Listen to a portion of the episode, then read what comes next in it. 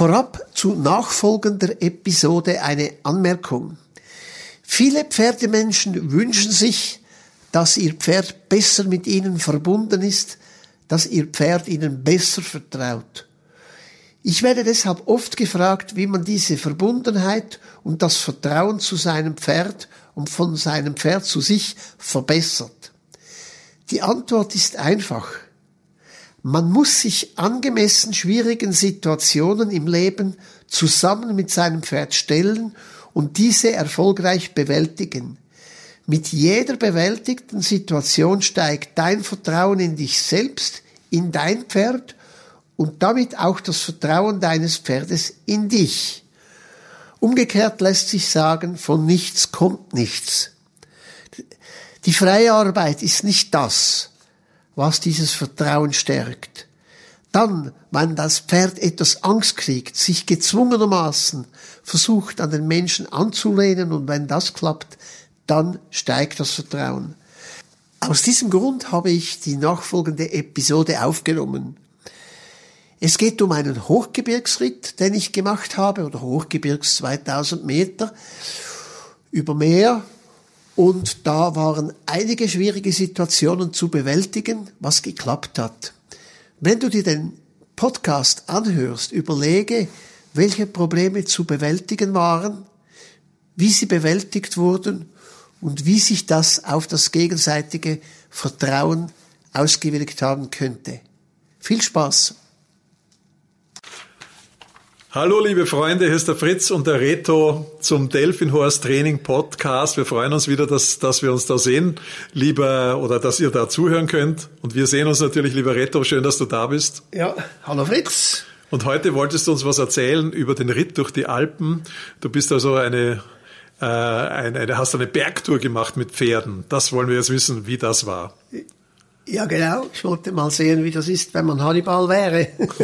Hannibal, gut. Ja, nee, ja. ich bin äh, von Kilchberg bei Zürich bin ich nach Glarus geritten in zwei, zwei Tagen und dann zum Klöntaler See über den Pragelpass ins Murtertal und dann über den Kinzigpass nach Altdorf. Ja, welche Höhen hast denn du da überwunden? Ja, Höhen und Tiefen. Äh, Wallensee ist ungefähr 500 Meter. Dann der Pragelpass ist 1550 Meter ungefähr. Motortal ist etwa 600 Meter. Ja. Geht's also wieder ziemlich runter und dann geht's über den Kinzigpass. Das geht dann 1400 Höhenmeter rauf auf 2000 Meter und dann wieder nach 500, auf 500 runter nach Altdorf. Also ist schon ein bisschen ein Rauf und runter. Oh, ganz schön. Ja. Bist du dann wieder nach Zürich zurück? Ja, ich bin dann weitergeritten an den Thunersee. Oh, noch weiter. Ja. Oh. Ja. ja, dort hätte ich auch noch eine Geschichte. Kommt mir gerade mal schauen. An Thunersee und vom Thunersee bin ich dann wieder irgendwie durchs Mittelland zurück nach Zürich geritten. Oh, wie viele Tage hatten das gedauert? Heute zwei Wochen oder so. Ich weiß nicht mehr so genau. Nicht schlecht. Und sag mal, war, war das für dich ganz klar, welche Wege da für ein Pferd geeignet sind, wenn du den Berg raufgehst? Denn du kannst weder auf der Autostraße noch vielleicht auf dem Wanderweg leicht gehen. Oder wie, wie, wie machst du das? Ja, es hat schon oft noch einen Saumpfad. Die sind auch in der Karte als Saumpfad eingezeichnet und müssten auch säumbar sein. Das ah. heißt, mit dem Saumpferd begehbar. Wenn mhm. ich es noch recht im Kopf habe, der Pagelpass war relativ einfach. Hingegen der Kinzigpass, der war ziemlich happig. Vom Murtertal über den Kinzigpass war ziemlich happig und da gab es einige Probleme. Oh, was hat das, was haben die Pferde da oder du mit den Pferden erlebt? Ja, das eine Problem war, ich hatte einen Freund mit, der ist Offizier im Militär, ich bin Soldat. Und er war eigentlich relativ stolz auf seine Kartenkenntnis, hat gesagt, er macht das schon mit der Karte. Wir sind dann raufgeritten und das Problem war dann, wir sind in die Wolke reingekommen, respektive es hatte Nebel. Oh. Und man sieht dann im Nebel diese Markierungen der Wanderwege, das ist, ähm, die sind bemalte Steine, sieht man dann nicht mehr. Und äh, wir sind dann geritten und geritten, habe ich gemerkt, mein Kollege, der vorne war, wird immer ruhiger und ruhiger. Und irgendwann habe ich dann ihn gefragt, weißt du nicht mehr, wo wir sind? Hat er gesagt, nein. Und äh, das Problem ist eben das, ein Pferd kann steiler hinaufgehen als hinunter. Ah. Weil wenn es nach oben geht, dann kann es mit den Hufen so wie äh, sich einhaken, wie du willst, so. Äh, wir Menschen können sie auch besser nach oben. Ja. Hingegen nach unten rutschen sie dann einfach. Und da kannst du mit deinem Pferd quasi in einen Siphon reiten, einen umgekehrten Siphon. Du kommst auf einen Hügel rauf, aber nicht mehr runter. Äh, erklär nochmal das Siphon, das Siphon. Wort in diesem Zusammenhang. Ja, beim Siphon ist es ja so, da ist ja unten am runter. Lavabo, da Ja. geht das Wasser. Raus, aber kommt nicht, Genau. kann nicht zurück. Und hier ist es so, wenn das Berg steiler hinauf kann als hinunter, dann bist du am Schluss auf dem Berg, aber kannst nicht mehr hinunter. Oh. Weil das Pferd rutschen würde, oder? Ja. Und äh, ja, das hat aber dort auf diesem Kinzigpass eine Alphütte oder auf dem Weg auf den Kinzigpass. Und wir haben keine Markierungen mehr gehabt, aber einen Haufen Trampelpfade von den Kühen. Und irgendwann habe ich dann gemerkt, er weiß wirklich nicht mehr, was machen. Und dann habe ich dann die Karte genommen. Das war dann aber doppelt schwierig, weil ich hatte ja, ich habe mich ja nicht so geachtet, wo wir waren. Und ich habe dann gemerkt, und es war dann so steil, dass ich wusste, hier können wir mit dem Pferd nicht runter. Ja. Und es, äh, wir waren im dichten Nebel, es war so eigentlich, eigentlich eine gefährliche Situation, wo ich heute, wo ich doch ein bisschen klüger geworden bin, vielleicht gesagt hätte, wir gehen heute nicht weiter. Und wir haben dann den Weg gefunden. Irgendwann, zum Glück, haben wir dann irgendwann wieder eine Markierung gefunden und äh, haben es dann geschafft, auf die Passhöhe zu kommen. Aber das nächste Problem war, das ist ein Saumpfad, der müsste säumbar sein. Aber Was heißt denn Säumen? säumen heißt mit einem Pferd oder Maultier begehbar. Okay. Oder? Und dies müssten sie auch sein per Gesetz. Aber ich verstehe, dass die Bauern machen natürlich, müssen ja irgendwie die Wege sperren, sonst hauen sie die Kühe ab. Also hat es entweder so Viehgitter, auf denen auch ein Pferd nicht drüber will, oder es hat ganz einfach so mit, mit Pfosten gemacht, dass ein Fußgänger durch, ein Wanderer durch kann, aber kein Pferd. Ja. Oder? Und ich muss also sagen, das ist auch so eine Erfahrung, auf so einem Ritt musst du eine Beißzange dabei haben. Eine Beißzange. Ja, eine, eine, Schneid, mit einem Seitenschneider, Ja. damit du halt in Gottes Namen an dieser Stelle das aufschneiden kannst, weil du, es dürfte ja nicht sein, dass man da nicht durch kann. Ja. Oder ich musste das aufschneiden, das muss dann eine Zange sein, die isoliert ist, weil das hat ja dann unter Umständen Strom auf dem, äh, auf dem Oh mein Gott. Dings. Und ich habe aber zwei Zangen dabei gehabt, weil ich das wusste. Eine Seitenschneider und eine andere Zange, beide isoliert. Ich musste also zweimal, musste ich mir den Weg freischneiden und dann wieder zuknüpfen. Ich habe es dann aber schon zugemacht. Ah. Natürlich. Also ich habe nicht einfach aufgeschnitten und basta. Damit die Stiere nicht rauskommen plötzlich. ja, zum Beispiel, ja. Damit der Bauer keinen Wutanfall hat. Zu Ja. Recht hätte er das Ja, ja. Und da, äh, ja, und dann ging's runter. Und, und, und da waren schon, also als eine Stelle war so, dass ich auf der oberen Seite des Pferdes gelaufen bin, weil ich mir gesagt habe, wenn das Pferd rutscht, oder es war dann wegen Nebel auch feucht, wenn das Pferd Du bist rutscht, abgestiegen. ja, natürlich, Ja, ja, ja, ja. ja, Äh, wenn das Pferd rutscht, dann kann ich den Kopf festhalten einigermaßen, dann ist das Pferd wenigstens nach oben, also die Hinterhand rutscht ab, dann hat das Pferd, wie ich gesagt habe, die bessere Chance rauszukommen, wenn es Kopf voran abrutschen würde oder seitwärts und vielleicht noch stürzen. Und äh, andererseits ist natürlich auch die Überlegung, dass es mich nicht mitreißt, weil auch da ist der Mensch doch mehr wert als das Pferd. Also da kommt der Mensch eben zuerst. Und das hat dann geklappt. Wir sind auch an dieser gefährlichen Stelle vorbeigekommen und dann kommen wir auf eine Alp. Und auf dieser Alp, das geht dann Richtung Altdorf, auf dieser Alp waren Drö-Soldaten. Drö-Soldaten, das sind Soldaten, das ist eine Truppengattung mit Pferden. Ah, okay. Ja. Hat sich der Nebel verzogen inzwischen? Nee, ja, ja, ja, wir waren auf der Alp, waren jetzt im Nebel draußen. Ah. Ja, und da war, äh, und es gab einen Weg, der, man konnte mit dem Auto dort drauf fahren, mit dem Jeep konnte man rauffahren, aber das war ein Weg mit unendlich vielen Serpentinen, also da musstest du riesige Umwege machen, es gab aber auch einen Fußweg. Ja. Und da ging ich dann zum Kommandant, der da war, von dieser Tröntruppe und habe gesagt, kann ich diesen Fußweg nehmen? Dann schaut er mich so an, meine Kollegen, und sagt, ja, ihr könnt das, aber ich könnte es mit meinen Leuten nicht. Oder? War zu steil oder zu Ja, gefährlich? ich bin dann dort den Weg hinuntergegangen. Ich habe ihn dann sehr gut verstanden. Es war also selbst das eine mutige Aussage, weil es gab Stellen, bei denen mein Pferd 100 Meter einfach gerutscht ist. Wirklich. Ja, ich konnte nichts machen. Es ist einfach gerutscht und ich Mhm. musste schauen, dass ich nicht auf die Nase fliege. Und dann waren ja noch Pfosten und ich hatte immer Angst, dass mein Pferd mit einer Hand, einer hint, meinem Hinterbein auf, die, auf der anderen Seite eines Pfosten durchrutscht.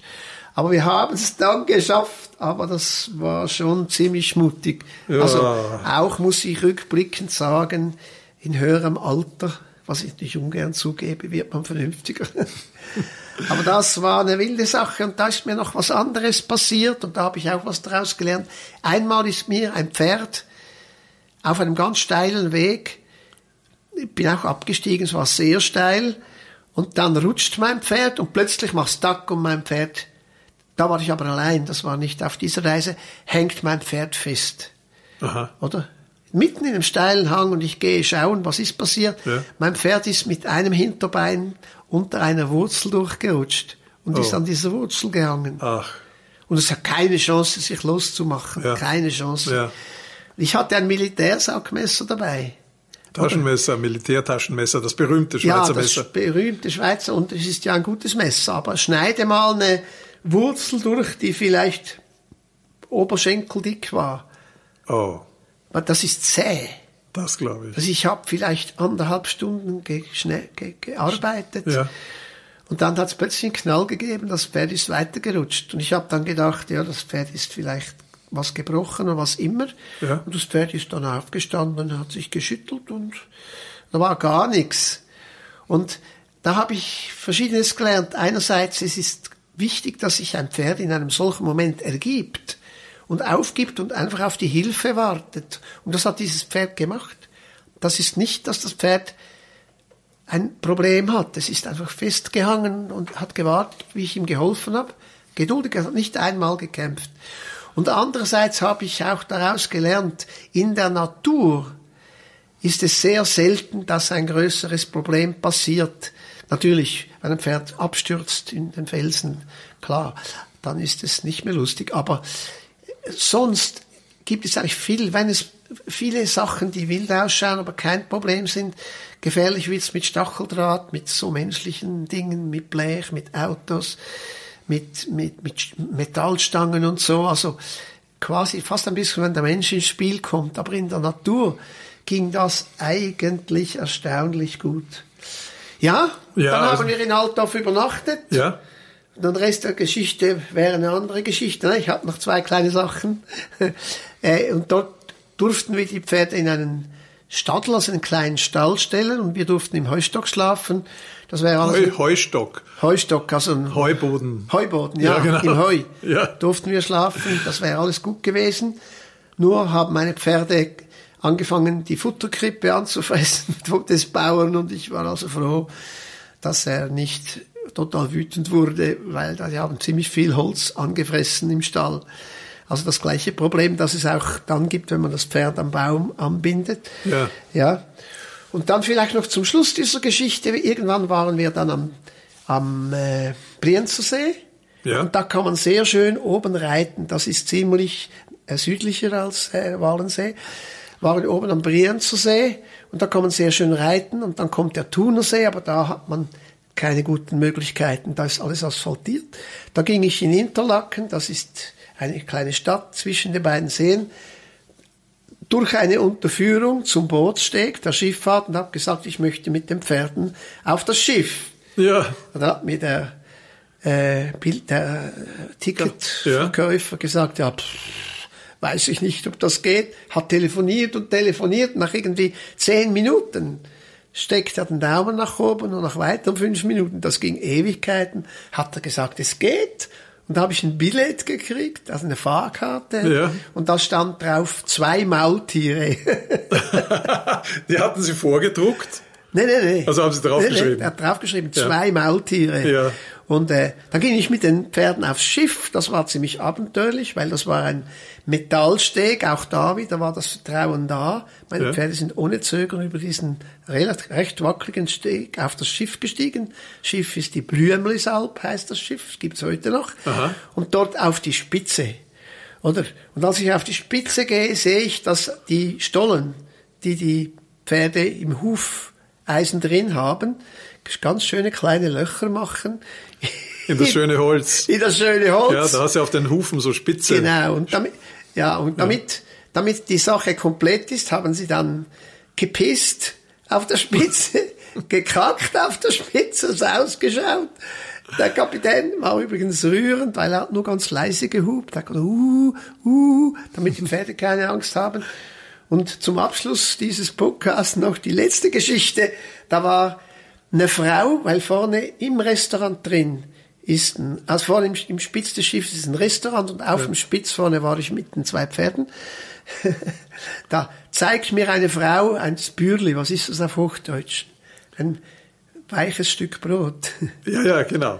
Ja. ja. Eine äh, Semmel oder ein. Ja, genau, ein Semmel. Ja, ja. Weckerl. Und hat mir gezeigt, dass sie, sie würde mir das Semmel bringen für das Pferd. Und da ja. habe ich hier zu verstehen gegeben mit meiner Hand, das ist viel zu weich.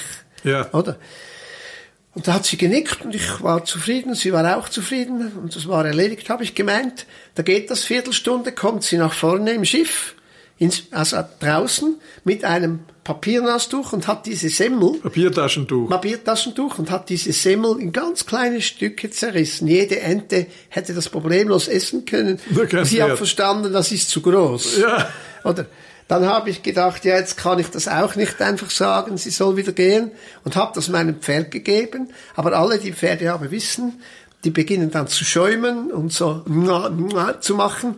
Ja. Maul auf zu und dann ist dann zu dem, was schon an Überbleibsel auf dem Deck des Schiffes war, kam dann noch das, der Schaum dazu und so war ich also ganz glücklich, als ich in Thun aussteigen konnte mit den Pferden und niemand den Spitzbett gegutachtet hat. Die mussten da ziemlich reinigen und vielleicht hat's heute noch Löchlein drin. Oh. Und diese Geschichte ist die Wahrheit, weil als ich nämlich in Thun ankam, da war die Thuner Zeitung da und die haben ein Foto gemacht und eine Schlagzeile Pferde auf der Blümlisalp und die Zeitung habe ich immer noch.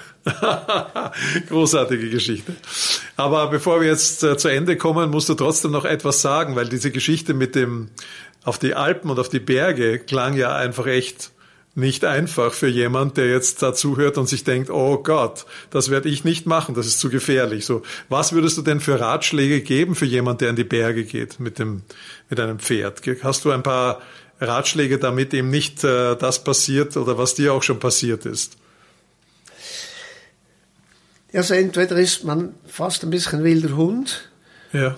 dann hat man diese Risiken nicht hatte. Aber es, vernünftig ist es, mit jemandem zu gehen, der das kennt.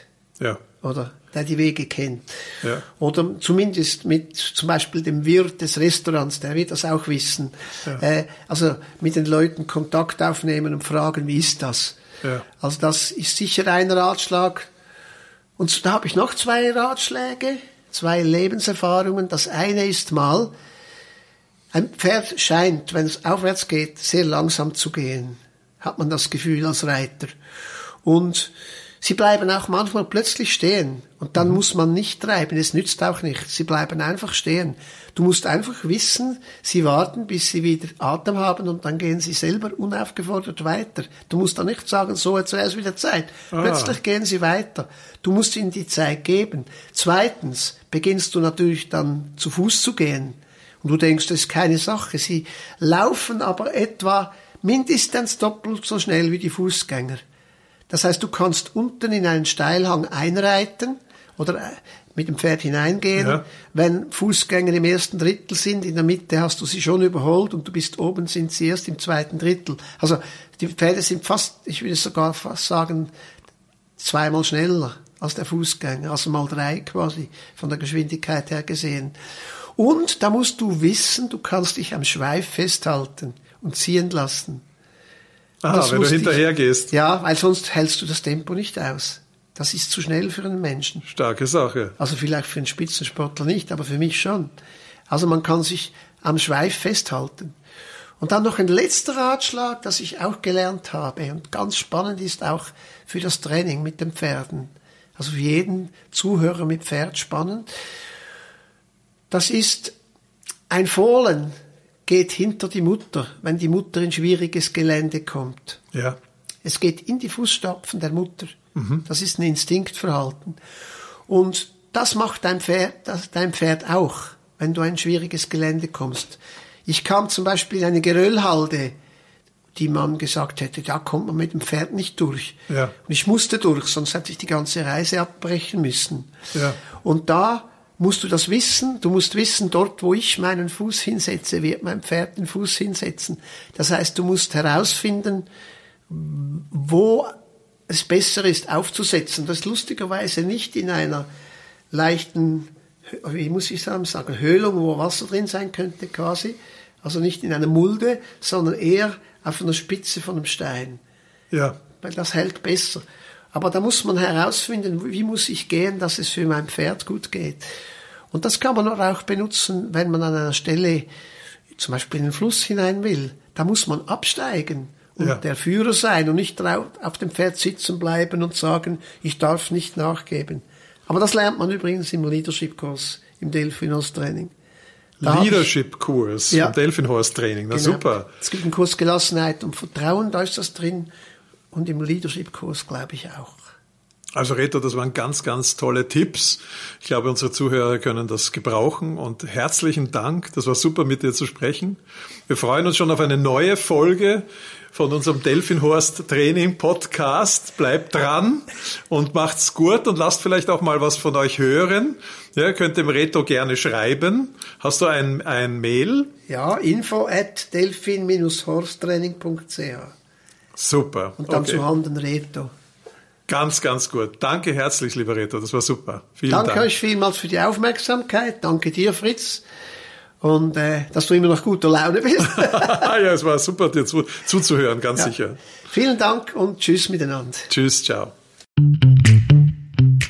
Hat es dir gefallen? Möchtest du mehr wissen?